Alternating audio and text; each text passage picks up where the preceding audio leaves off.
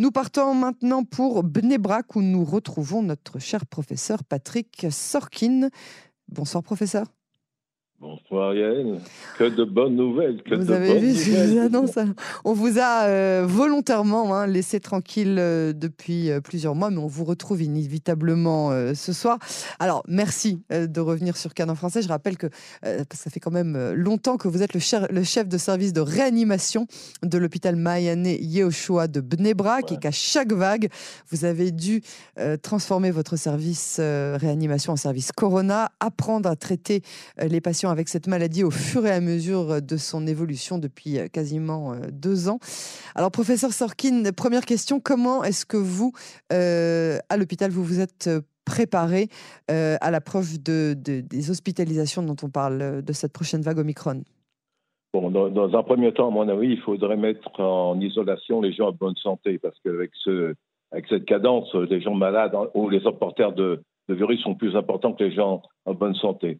Donc, je, je conseillerais au ministère de la Santé que tous les gens en bonne Ah oui santé doivent se trouver en isolation et les autres se promener. Alors, c'est pas, pas une mauvaise, c'est pas une mauvaise chose en fait. C'est-à-dire que Ah oui, vous mettriez les personnes saines en isolation, comme ça, vous Voilà. aurez plus de place. euh, c'est ça que vous voulez dire Comme en ça, fait il faut continuer à vivre, continuer à faire des, comme vous l'avez dit, des jeux de réveillon, ce qui est un non-sens au niveau du peuple d'Israël, quoi. En fin de compte, euh, euh, bon, enfin, je ne vais pas rentrer dans ces détails parce que ça, ça me- Vous, je, peux comprendre que ça vous touche doublement puisque vous ne voyez pas la nouvelle année comme, euh, comme quelque chose. c'est pas de- le problème de voir. Si on dit Sylvester, vous savez, vous savez Oui, la Saint-Sylvestre, bien sûr. Sylvestre qui était un antisémite notoire, bien sûr. je- Et qui a tué beaucoup de juifs. Alors, ça me, ça me paraît un peu, le, un, peu, un peu débile. Bon, enfin, bref. Alors ça, Euh, effectivement, en c'est un autre thème qu'on pourra, duquel on pourra un jour débattre ensemble, si vous voulez.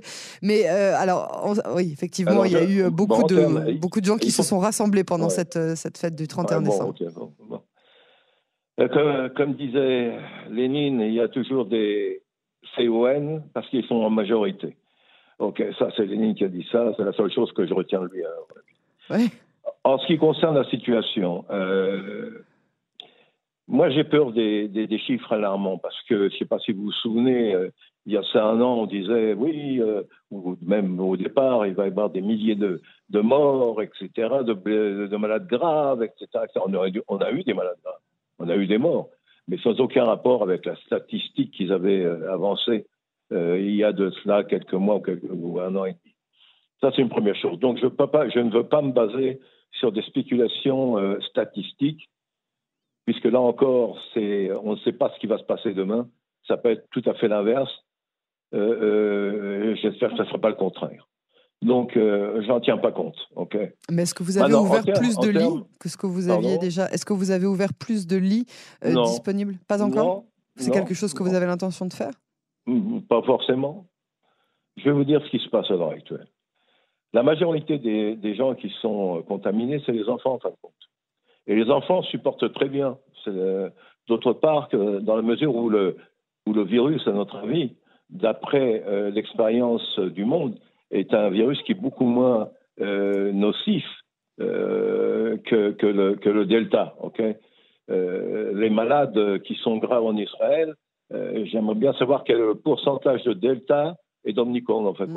Ouais, ils font avis. plus de séquençage, ils ont dit. Ils font plus de séquençage génétique parce qu'ils estiment, en tout cas c'est ce que disait Zarka ce matin, que justement le, le, le variant Omicron a d'ores et déjà supplanté le, le variant Delta. et Non, que- il, il doit, il doit situer entre 50 et 60 Il y a encore du Delta. ok? Oui, il y en a encore. il y a encore du Delta. Mm. Ceci étant, euh, donc c'est les enfants et puis euh, euh, la maladie euh, ou les signes cliniques de la maladie, ils sont quasiment absents, ok, comme on a pu voir. Ça a commencé en Afrique du Sud. Et en Afrique du Sud, à, à l'époque, il n'y avait pas de, de signes alarmants, cliniques, d'hospitalisation, etc., etc. Il n'est pas sûr qu'il y aurait un nombre important d'hospitalisations dans l'avenir. Ce n'est pas du tout prouvé, même avec leurs chiffres alarmants. Ceci étant, dans la mesure où euh, la symptomatologie ou les signes cliniques sont beaucoup moins graves qu'auparavant, si toutefois il y a une augmentation de malades, malades, j'entends pas de porteurs, mais de malades vraiment, avec des signes cliniques, eh bien, à mon avis, ils peuvent rester chez eux avec un apport euh, médical et, infirmier qui leur permettra de, de, de, de suivre et de, l'évolution de la maladie, de traiter la maladie. Il n'y a pas de traitement, de toute façon, ça ne change rien. Bah, il y, a, on a reçu deux. Quoi, non? Non, bah alors dites-nous, c'est important ce que vous en pensez, parce que vous, vous traitez. Les... ça fait deux ans que vous traitez les malades. Je, vais, je, vais, arriver au bout de la, réflexion. Donc, en substance, à mon avis, il ne faut pas s'alarmer. Il faut faire ce que vous avez précisé au départ le masque, la distance et l'alcool. La vaccination me paraît importante. La quatrième vaccination, ça reste à prouver. Moi, à mon avis, il faut attendre les autres parce que toujours nous euh, qui commençons euh, la première, on est fiers d'avoir fait la première vaccination, la deuxième, la troisième et la quatrième. Euh, il y a des gens qui m'ont posé la question qu'est-ce que tu penses de la quatrième? Ben, Je leur ai dit j'attendrai la cinquième avant de vous parler de la quatrième. J'ai aucune idée. ok? Euh, vous, vous, vous, on, ne vous l'a pas, on ne vous en a pas encore parlé de la quatrième? C'est-à-dire non, que non. voilà, aujourd'hui Bennett annonce il y a un peu moins d'une heure que, que, les équipes médicales vont, euh, on va leur proposer. C'est quelque chose que vous ne souhaitez, souhaiteriez pas? Je ne sais pas, j'ai aucune idée. Lui non plus d'ailleurs. Il faut, faut, bien, faut bien voir les choses, ok? Euh, L'abord, euh, euh, dirais en, termes de réflexion, c'est un abord qui, n'est pas forcément médical, mais surtout politique. Ok Donc, euh, moi, le gouvernement, quel qu'il soit, je mets de côté. Pour moi, ce n'est pas un référent. D'autant plus que moi, ce que j'ai appris d'une manière, j'étais en choc, hein, qu'au cadre euh, des, des, commissions de spécialistes sur le corona, il y a uniquement 41% de médecins. Le reste, c'est des avocats, c'est des hommes d'affaires, etc. Ok Donc, moi, ça me semble complètement délirant qu'on juge et qu'on évalue la situation avec euh, des interférences en termes de la société israélienne, ça me paraît important. Mais en termes de, commission médicale, c'est 100% de médecins et pas 41%. Donc euh, il y a beaucoup d'aspects politiques, d'aspects économiques dans lesquels euh, Bennett se permet de, donner des, des directives et on sait ce qu'il avait promis au départ et on en est où à l'heure actuelle. Donc pour moi, c'est pas une référence. La seule chose à faire, là encore, c'est vaccination, c'est sûr, c'est le, port du masque et la distance, surtout dans les endroits fermés. Donc ça, ça, sauve des vies et ça continuera à le faire. Maintenant, quel est le problème en fin de compte? Le problème, c'est qu'il y a un risque d'augmentation d'hospitalisation, pas forcément en réanimation, mais euh, tout du moins en termes d'hospitalisation euh, dans des services de médecine interne et autres. Il faut bien euh, réfléchir qu'à l'heure actuelle, 20% d'hospitalisation ok, dans les services de médecine interne, c'est la grippe. Et ce n'est pas le Covid. Pourquoi? Parce que, et, c'est intéressant parce que j'ai réfléchi, sur, sur, l'apparition de la grippe qui est, qui, est, qui est énorme en termes de nombre et en termes de gravité.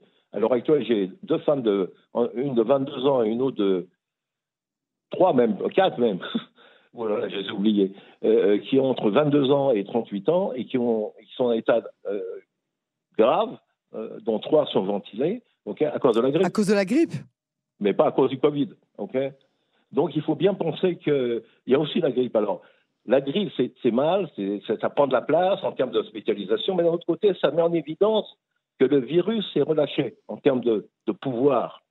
Parce qu'il y a un an et demi, on n'avait pas de grippe on n'avait pas de Mais euh, justement, c'est parce que l'an dernier, on avait euh, très sagement nos masques, nos gants, notre gel alcoolique, notre distanciation sociale, et puis on n'était pas au bout de deux ans de pandémie où tout le monde était épuisé. Donc euh, on était plus sérieux qu'aujourd'hui. Je parle dans le monde entier. Hein. oui, ça dépend où. Mais pas seulement, ok? Mais pas seulement. Donc, à l'heure actuelle, le problème, c'est pas le Covid, c'est la grippe. Ah, à l'heure actuelle, vous dites qu'il n'y a que 20%, mais il y a 80% quand même qui sont euh, euh, hospitalisés pour d'autres raisons, notamment pour le Covid. Non, pas tellement. Ok. Alors aujourd'hui, mais eux, ils craignent. Alors, je, me mets dans la peau du, gouvernement et des, experts de la santé qui dictent donc les paroles de Bennett ce soir. Ils disent on va avoir au pic quelques 50, 50 000 malades par jour. On va être, euh, dès dans, les trois semaines qui viennent, il y aura un Israélien sur quatre qui aura euh, le Covid avec le variant Omicron. On voit de plus en plus de longues files d'attente dans les tests euh, pour, pour obtenir un, test PCR.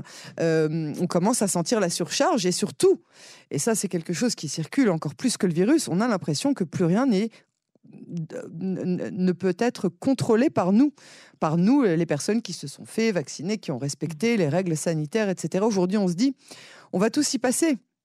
On va tous l'avoir. on va tous y passer. Je ne veux pas dire on va tous mourir, mais je veux dire on va tous y passer. On va tous l'avoir le Covid finalement. Ce que disait le, professeur Cyril Cohen il y a quelques mois déjà. Dans la mesure où à l'heure actuelle, d'après l'expérience dans le monde, ok, qui s'échelonne sur quelques mois, mhm. euh, le variant il est beaucoup moins agressif en termes de, de gravité de la, maladie, de la maladie que le Delta, ok, mhm. ou que le, mutant anglais, etc. Mhm. Ça, ça paraît assez évident. Donc, euh, qu'il y ait 50 euh, 000 personnes, c'est là qu'il faut juger la chose. 50 000 personnes par jour qui sont positives, et qu'il y en ait deux qui soient malades. Oui, mais si c'est ces chiffres-là, évidemment, il n'y a, pas de raison d'avoir un dialogue. il n'y a aucune raison En l'occurrence, eux, ils pensent. Mais c'est ça, mais eux, ils ont l'air de dire on va avoir dans les 10, 20, 30, 40, 50 000 personnes par jour qui seront positifs. Et donc, de ce pourcentage-là, il y aura quelque chose comme 10 qui sera hospitalisé. Et là, on ne pourra pas suivre. C'est de ça que le gouvernement a peur. Vous, vous dites que ça n'arrivera pas. C'est pour ça qu'à mon avis, pour l'instant, il faut envisager une politique qui n'est pas d'hospitalisation mais un traitement à domicile. Oui. Pour le peu de traitement qu'il y a, parce que bon, en fin de compte, euh, le, le, Pfizer et l'autre, c'est pas des, médicaments nouveaux. Hein. Non, c'est pas des médicaments nouveaux. Bah, non, non, pas du tout. Le Pfizer, pas du tout. Ok. Donc, euh, ils, pensent le donner quand euh, Il y a peut-être un, de, de, ces, comment s'appelle, le laboratoire anglais, qui propose des anticorps qui peuvent durer six mois dans le corps d'une personne qui, est, euh, qui, est, qui ne réagit pas au, vaccin, notamment les gens âgés, etc., ou pas suffisamment. Donc ça, ça peut être intéressant en début de maladie. Oui, c'est ça, en début de maladie. Avant d'arriver justement à l'hôpital, pour les personnes qui sont soit immunodéprimées, soit, soit en danger, etc. alors, le, nom, c'est Molnupiravir. Oui, c'est possible. J'avoue que les noms, je me, je me, c'est difficile. Hein. Je sais que ça coûte très cher, c'est tout ce que je sais en termes de. Ça coûte très cher. On en a reçu une première, euh, une première cargaison de Pfizer et donc cette deuxième cargaison dont, dont, le Premier ministre a parlé pendant sa conférence de presse, mais qui peuvent aussi euh, justement aider à ne pas engorger les hôpitaux, si jamais. Là euh, encore, là encore, engorger les hôpitaux, à mon avis, que Dieu m'entende à ce niveau-là, je ne pense pas que ça soit aussi dramatique comme ils le disent. Je parle en termes de malades graves. Et en termes de malades qui sont légers ou même graves en termes, mais ils n'ont pas besoin de ventilateurs ou de ECMO ou de, choses comme ça, ok? Dans cet ordre d'idées, il n'y a pas besoin de les hospitaliser. Ils peuvent, surtout les gens âgés. Les gens âgés, ils aiment leurs quatre heures, comment dire, les arba à leur périmètre, leurs photos de famille, leur chambre où ils dorment, etc.